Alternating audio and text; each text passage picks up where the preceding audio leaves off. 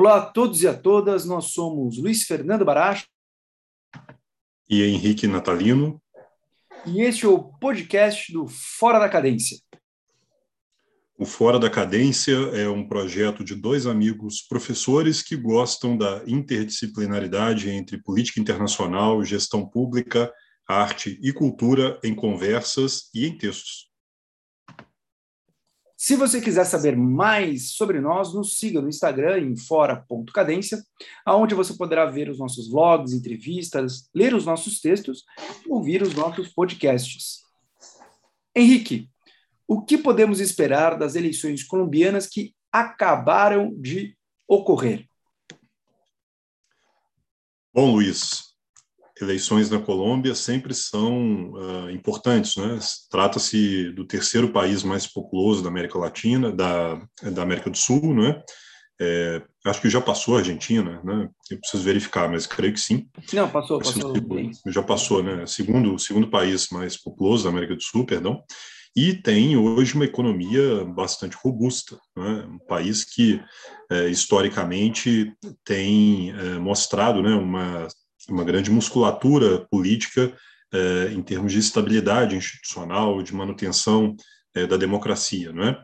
Até os anos 90, não é? Nós tínhamos aí duas democracias na América Latina que haviam sobrevivido sem golpes militares. Elas eram Venezuela e Colômbia, não é? E Costa Rica, né? Na América Latina, nenhum desses países teve golpe militar, teve regime é, de força, não é?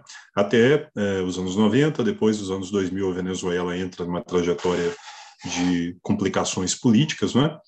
E a Colômbia, mesmo com todo o processo de é, conflagração interna por conta da guerra civil, não é? que começou nos anos 60, não é? com um movimento uh, de uh, natureza uh, marxista-leninista né? contra o Estado, depois esse movimento ele se associa ao narcotráfico e desenvolve né, uma força gigantesca e acaba tomando partes do território colombiano. Né? É, então, é um país que teve uh, um processo político complicado, né, mesmo não tendo uh, sofrido nenhum tipo de abalo do ponto de vista institucional. Né? Então, é, é, talvez até um milagre né, que isso tenha acontecido na Colômbia, é, segundo os analistas, né, isso ocorreu porque os partidos políticos colombianos, uh, o Partido Liberal e o Partido Conservador, é, o mais à direita e o mais ao centro, eles conseguiram uh, se manter como os, os baluartes né, do processo institucional do país, não, é? não deixando que outras forças políticas, à esquerda, uh, pudessem uh, ter alguma chance competitiva nas eleições. Né? É um país que nos últimos 20 anos também sofreu um processo de grandes transformações internas, né? primeiro por conta do desmantelamento uh, da guerrilha, né? que ocorreu principalmente no governo Álvaro Uribe, Uh, e segundo, por conta uh, da modernização econômica né, que o país tem sofrido, com grandes investimentos estrangeiros, com acordos de livre comércio, né, com entrada maciça né, de capital é, produtivo no país, e uh, uma sucessão de administrações que fortaleceram o papel uh, das Forças Armadas, das forças policiais, uh, do setor de inteligência. Né? Então, tudo isso né, gerou né, um fortalecimento do aparato do Estado né, para combater as guerrilhas. um outro ponto importante é o processo de paz, né, é, iniciado ali por volta de 2015, 2016, é, que consolidou não é, é, o acordo de paz não é, é, intermediado pelo governo cubano, né, com os bons ofícios do Papa Francisco, que acabou uh, né, levando a assinatura uh, desse acordo de paz né, pelo presidente uh, anterior, né, o presidente, esqueci o nome dele aqui, o, você se lembra o nome dele? Esqueci o nome, agora me fugiu. É, o Santos, é, depois, você está falando. O, o, o Santos. O Santos, Santos. E, bom, é, a partir de então, a Colômbia tem vivido o processo de implementação do acordo de paz, né? que tem sido um processo também muito complicado. Né? É, nós tivemos como ponto-chave né, desse acordo a desmilitarização da guerrilha, né? e, ao mesmo tempo, a sua transformação em partido político, né? em força política institucional. E esse é um ponto importante para entender a grande dificuldade né, que a esquerda tem na Colômbia para uh, alcançar o poder, não é? ter uma votação importante. Durante grande parte do século XX, né, em que houve uh, o processo de uh, mistura entre as forças de esquerda com a guerrilha, houve uma grande deslegitimação da esquerda é, na Colômbia, até por conta não é, é, dessa, desse apoio né, externo né, às forças é, né, que, que, estavam ali combatendo né, uh, os governos de direita da Colômbia. Né? Então, isso gerou ali, é, por parte do eleitor colombiano, uma grande ojeriza a partidos de esquerda dentro do país, a forças de esquerda, porque se confundia com a guerrilha. Né? Então, um processo importante para entender as eleições atuais é o acordo de paz, né? é o processo de institucionalização da, uh, da, da, antiga narco-guerrilha, né? das, das Forças Armadas Revolucionárias da Colômbia, né? que acabaram se transformando uh, num partido político. Né?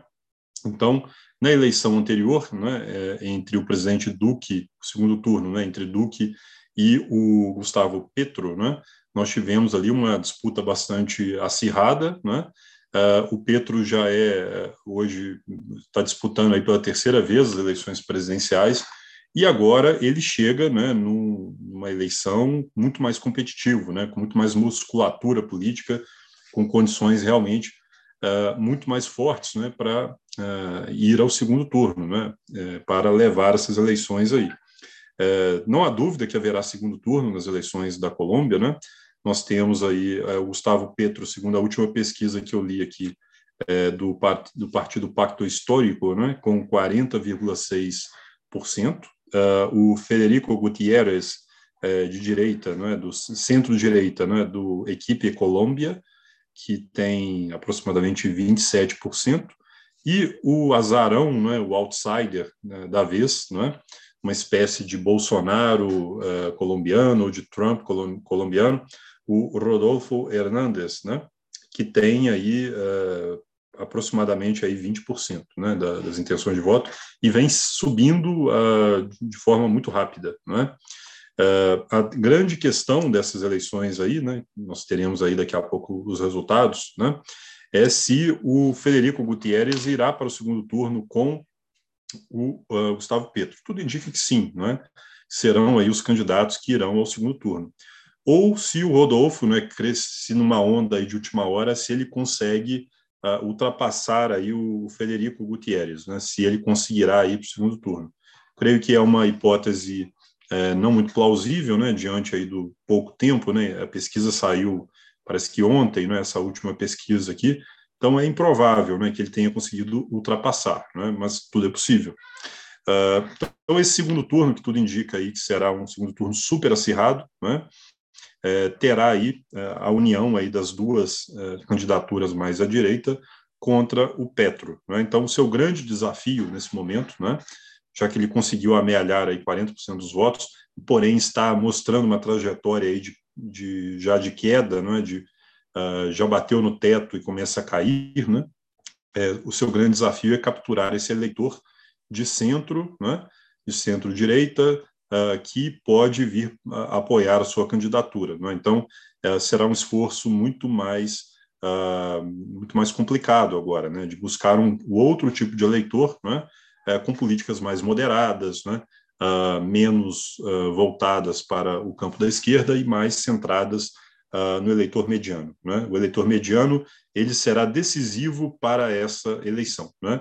Uh, e o eleitor que migrou para o Rodolfo Fernandes, né, candidato independente, provavelmente ele votará com Federico Gutierrez. Né? Então, Gutierrez já tem aí uma chance de ir para o segundo turno uh, com uma votação aí superior a 40%. Então, é um jogo muito perigoso né, para o Petro, né, se ele não souber, nesse momento agora, né, uh, unificar a sua base né, de centro-esquerda e conseguir atingir um eleitor uh, num campo mais à direita. Né?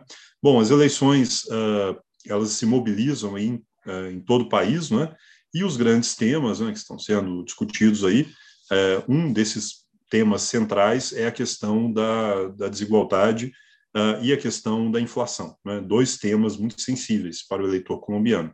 Inflação que já beira 9%, né? dentro do nível internacional, né? mas uma eleição que castiga né? Uh, os mais pobres, uh, e que, te, pelas pesquisas que temos visto, né? elas têm levado todos os governos latino-americanos a perder popularidade. Né? Todos aqueles presidentes né? Eh, que são incumbentes hoje, eles estão perdendo né, força política no Brasil, na Argentina, no Uruguai, é, na Colômbia também, né? A desaprovação do presidente Duque hoje, por exemplo, é de 70% do eleitorado, né? É, em grande parte isso se deve à economia, né? à perda é, do poder de compra dos eleitores, né? e ao aumento da desigualdade, né? que não é culpa apenas é, do governo colombiano, né? é uma questão externa, é um choque externo inflacionário, temos a questão da pandemia também, não é? mas tudo isso acumulado uh, bate né, na, na, na, na, cabeça né, do, do governo da Colômbia. Tanto é que o, governo, o presidente Duque né, apoia o Federico Gutierrez e o Gutierrez ele tenta se afastar um pouco do Duque, né, não mostrando ali uma, né, uma proximidade me lembra muito na época do Fernando Henrique, né, o Serra dizendo que era candidato é, do governo, mas não era continuista. Né, ele tentava ali não mostrar muito o Fernando Henrique né, naquela eleição. E me lembra também o Meirelles, né, na última eleição, não mostrando também o Michel Temer, né, que era muito, muito mal aprovado também. Bom, mas é uma eleição, uh, creio que histórica para a Colômbia.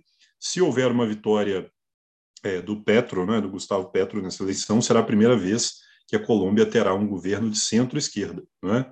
Como eu disse, né, os, os dois partidos tradicionais, o liberal e o conservador, sempre foram os eixos da política colombiana. Né? São partidos muito atrelados às oligarquias, a um, uma, um, certo establishment político colombiano, né?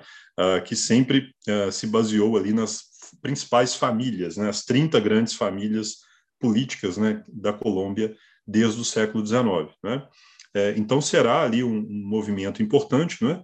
É, mas é bom ressaltar que o Gustavo Petro não é um esquerdista radical, né? longe disso, é um nome moderado na esquerda, né? que já foi prefeito de Bogotá, já foi senador, né? já tem experiência administrativa, é um nome, portanto, muito mais palatável né? do que a, a vitória, por exemplo, de um, uh, um nome é, à esquerda uh, no Peru, por exemplo, que ganhou as eleições né? o senhor Castillo, né, que ganhou as eleições peruanas do ano passado, né, ou muito mais moderado do que o Boris, também no Chile. Né. Então, teremos aí uma esquerda à la colombiana, à la Colômbia, né, uma, uma esquerda uh, mais moderada, mais centrista, né, que certamente uh, terá como foco, creio eu, né, a melhoria das políticas públicas para uh, tentar reduzir as desigualdades, para tentar integrar grande parte da população é, é, que sempre esteve ali à margem né, das políticas sociais uh, e tentar dar continuidade ao sucesso do modelo econômico do país, né, de integração econômica, uh, de uh, aumento do comércio internacional, de recepção de investimentos. Né? Então, eu creio que essas são as, os temas centrais que embalarão aí esse segundo turno na Colômbia. Perfeito. Uh, já fez aqui um, um desenho, um desenho muito completo, né? É, o interessante da, da, da Colômbia é que a Colômbia é, vem se firmando como o segundo caso é, de sucesso é, econômico na América do Sul a partir dos grandes processos de redemocratização que aconteceram nos anos 80, ainda que a Colômbia, como você muito bem pontuou, tem né, essa particularidade de ter conseguido preservar né, o, seu, o seu sistema democrático. O grande exemplo sempre foi Chile, mas a Colômbia vem nos últimos 20 anos, né, logo ali atrás, como um outro exemplo de uh, sucesso, não só por um crescimento econômico uh, razoável, né, ali no, na primeira década do século XXI, uma média de 3%, né, depois, na segunda década, enfim, uh, essa, essa média de crescimento baixou um pouquinho, mas ainda assim um crescimento econômico consistente, né? E um crescimento econômico consistente uh, alinhado com a superação de um grande desafio histórico, que é a questão da guerrilha. Tá? É importante lembrar que uh, o conflito armado uh, na Colômbia levou a um dos maiores deslocamentos humanos tá? que se conhece. Tá? Então, o número, ainda mais proporcionalmente à população, o número de pessoas deslocadas pelo conflito colombiano uh, é um enorme desafio até hoje para a Colômbia. Né? Nós precisamos lembrar que uh, a Colômbia tem quase 10%, mais ou menos uns 8%, da sua população vivendo fora da Colômbia. Países como Estados Unidos, países como Venezuela, Espanha, né, são países importantes em relação a essa população de colombianos que tiveram de emigrar e não só por uma questão econômica, mas como resultado deste conflito. Tá? Então, a superação uh, pacífica e por vias políticas desse conflito foi fundamental. A Colômbia também passou por uma série de reformas de uma natureza mais uh, liberal ao longo dos anos 2000. Tá? Quando olhamos ali o perfil da economia colombiana, a economia colombiana ela tem um perfil bem diversificado econômico. Né? Em algum momento lembra um pouco o Brasil. Tá? É, em que sentido? Você tem, por exemplo, um setor de serviços muito forte. A economia colombiana ela tem a área de tecnologia de informação, a área de TI, uma área importante da sua economia.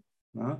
A Colômbia ela tem uh, um, um, uma participação da agricultura muito relevante. Né? O café colombiano, enfim, é, é, é, conhecido, é notório. Às vezes que as pessoas tomam café brasileiro, mas uh, chamam de café colombiano. Né?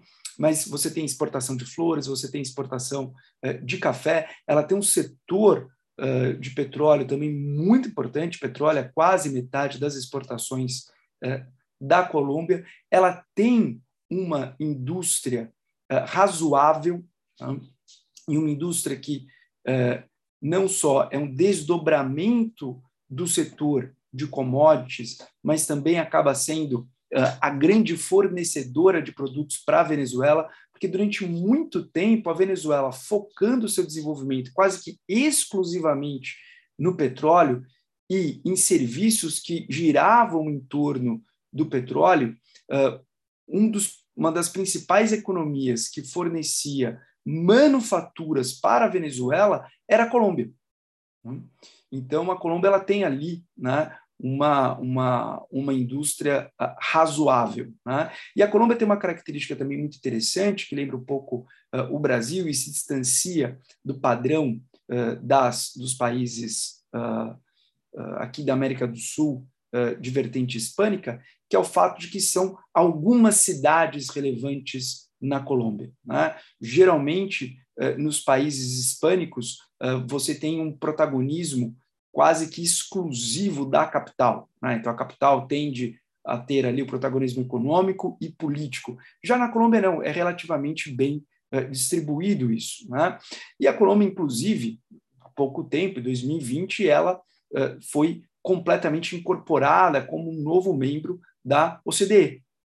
E para você conseguir isso, há todo um processo né, que se deve passar uh, em questões sociais, em questões fiscais, em questões de integração econômica. A Colômbia ela tem um comportamento muito atuante em termos de inserção uh, econômica, o que lembra também o Chile. Bom, mas isso aqui é toda a parte assim, isso é a parte cheia né, do copo, mas também existe uma parte vazia do copo, que é, a despeito de todo esse crescimento econômico, que com certeza levou a melhorias de indicadores sociais, mas esta melhoria de indicadores sociais ficou muito aquém né, das possibilidades uh, e, mais importante ainda, das aspirações do povo colombiano.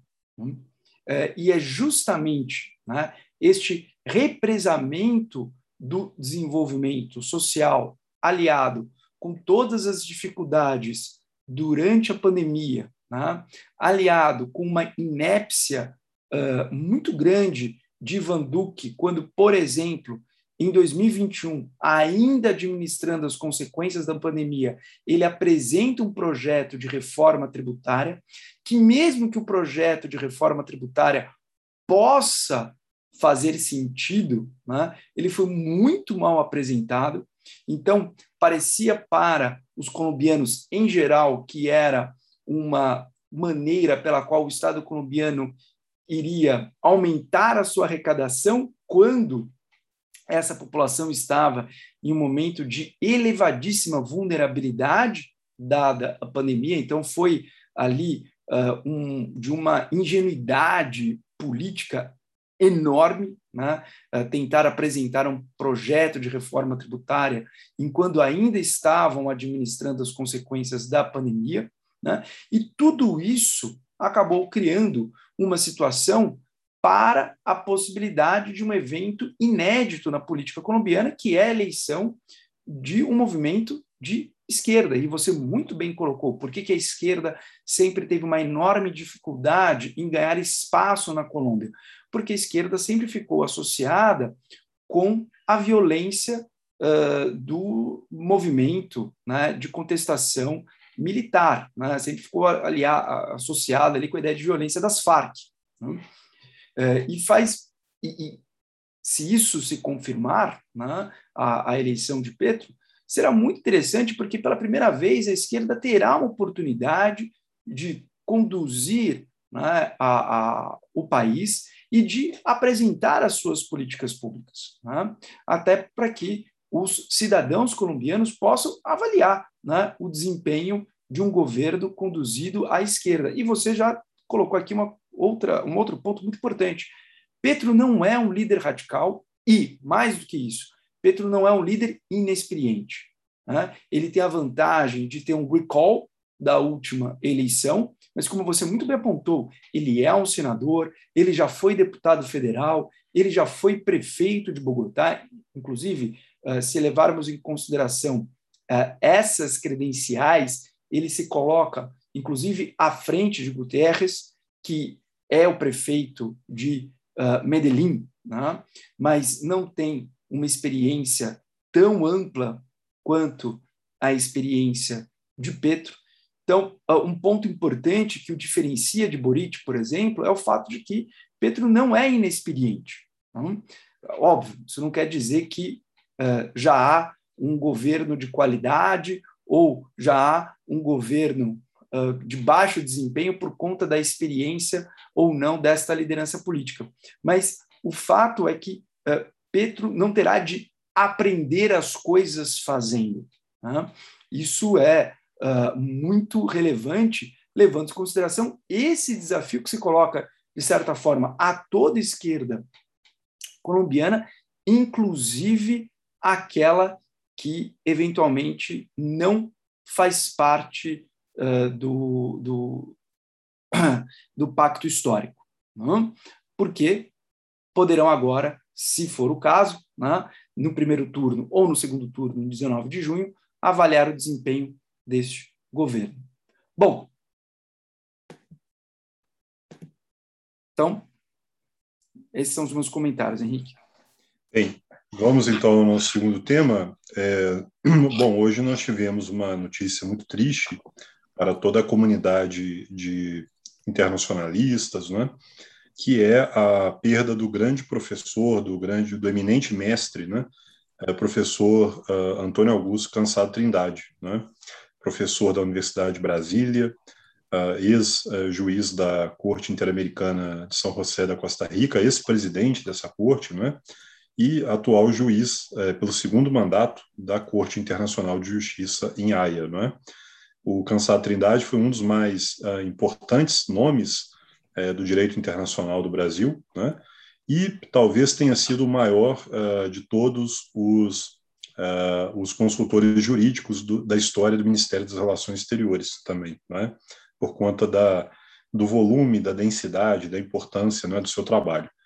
Luiz, qual é o legado do professor Antônio Augusto Cansado Trindade para uh, o direito no Brasil e para o direito, o direito internacional e os direitos humanos. Bom, Henrique, como você uh, muito bem colocou, o professor Cansado Trindade ele tem ali um, teve, né, um currículo muito extenso. Né? Você já mencionou, juiz da Corte Internacional de Justiça, inclusive reeleito para um segundo mandato, foi juiz da Corte Interamericana de Direitos Humanos lá em São José da Costa Rica, professor da Universidade de Brasília e de outras instituições fora do Brasil, uh, inclusive foi jurisconsulto do Ministério de Relações Exteriores. Né? É, Cansado Trindade é um dos pouquíssimos nomes do direito internacional público brasileiro com projeção internacional. É, ainda que nós tenhamos ah, tido é, grandes nomes ah, no direito internacional público no Brasil no século XX e também agora no século XXI, mas poucos foram os juristas, poucas foram as juristas que conseguiram né, a exposição, a projeção que Cansado Trindade logrou né, em sua carreira. Então, dos poucos nomes de uh, um jurista brasileiro na área do direito internacional público que é conhecido né, em todos os lugares. Né?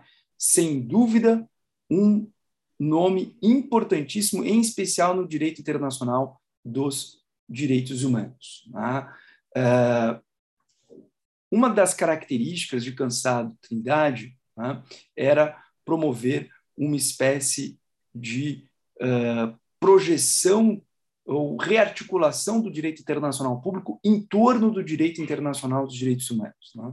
Então, o direito internacional público é, compreendido né, à luz do direito internacional dos direitos humanos. E como qualquer posição doutrinária, como qualquer posição teórica, há aqueles que serão a favor, há aqueles que serão contra, né? há aqueles que farão ali as suas, uh, enfim, uh, restrições, reservas, mas isto não tira o mérito dele. Né?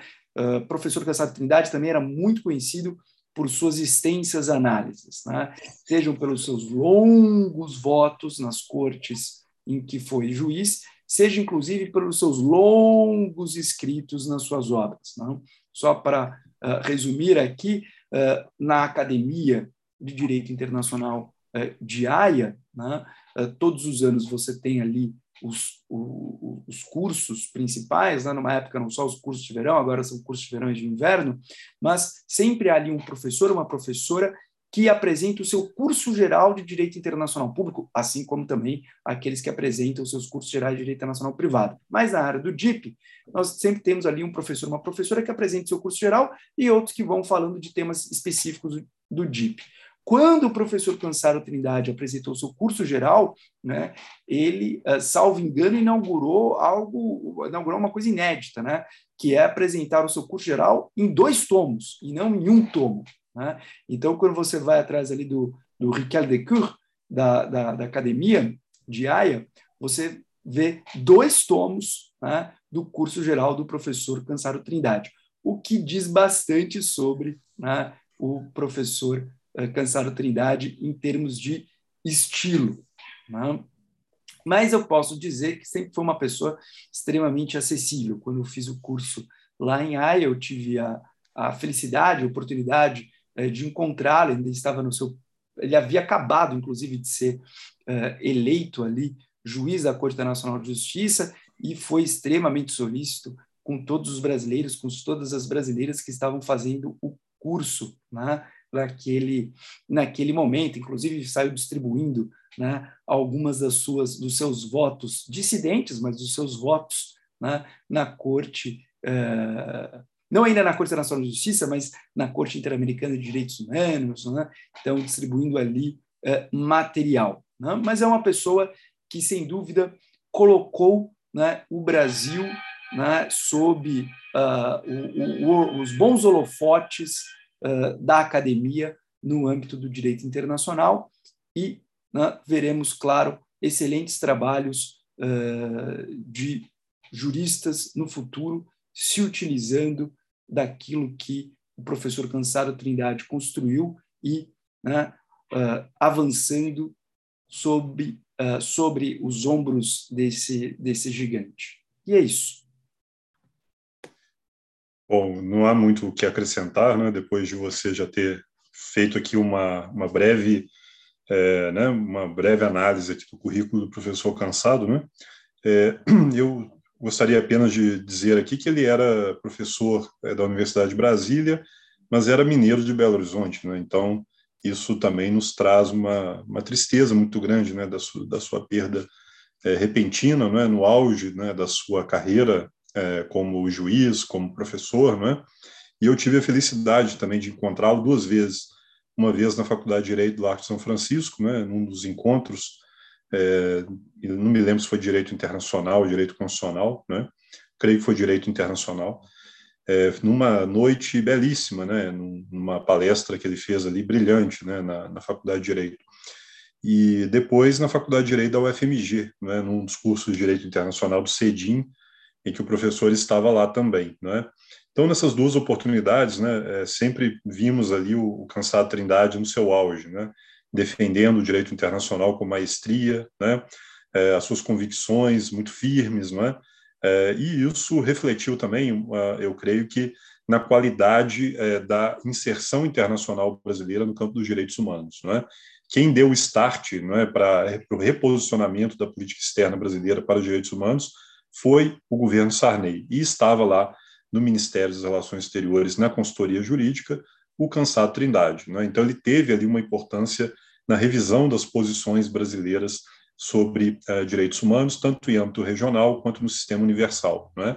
Então, isso nós devemos, eh, em grande parte, ao, uh, né, à, à, capacidade do professor Antônio Augusto Cansado Trindade, né?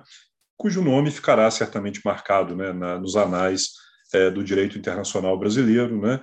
ao lado aí dos grandes mestres, né, que nós já tivemos aí, né, mas sem dúvida o nome dele chegou mais longe em termos internacionais, né, então nós teremos aí é, durante muitos anos, né, é, os seus livros aí circulando e as suas teses ainda sendo lembradas. Uma grande perda, sem dúvida. Bom, então gostaria de agradecer ao Henrique, como sempre, a participação aqui e a todos vocês que uh, nos ouvem. Né? E pedir sempre, se gostam do que fazemos, que divulguem sempre nos ajuda. Grande abraço a todos, ótima semana e até a próxima. Um grande abraço, Luiz.